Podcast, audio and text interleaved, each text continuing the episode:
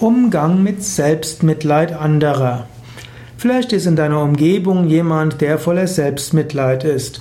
Er erzählt ständig, wie schlecht es ihm geht und wie alle schlecht mit ihm umgehen und dass ihm nichts gelingt und dass keiner ihn oder sie mag. Wie gehst du damit um? Zunächst mal gilt es, du musst nicht notwendigerweise umgehen. Der Mensch lebt jetzt schon so lange mit diesem Selbstmitleid und bewältigt sein Leben trotzdem. Du kannst ihn einfach wertschätzen, du kannst ihn in deine Liebe einschließen, du kannst ihn in deine Gebete einschließen, du kannst ihm Licht und Mantras schicken.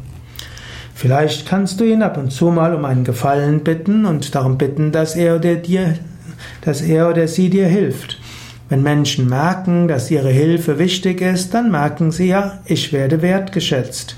Dann kann es auch gut sein, wenn du ihm oder ihr besondere Aufgaben überträgst, die nicht so einfach sind. Wenn der Mensch dann nachher Erfolg darin hat, dann stärkt das sein Selbstwertgefühl. Und wenn du ihm öfters Anerkennung schenkst oder auch in der Öffentlichkeit erwähnst, das wird ihn auch freuen. Daher schimpfe nicht über das Selbstmitleid anderer, schaue, wie du dem anderen etwas Selbstvertrauen geben kannst oder auch etwas Liebe. Das hilft ihm oder ihr vielleicht weiter.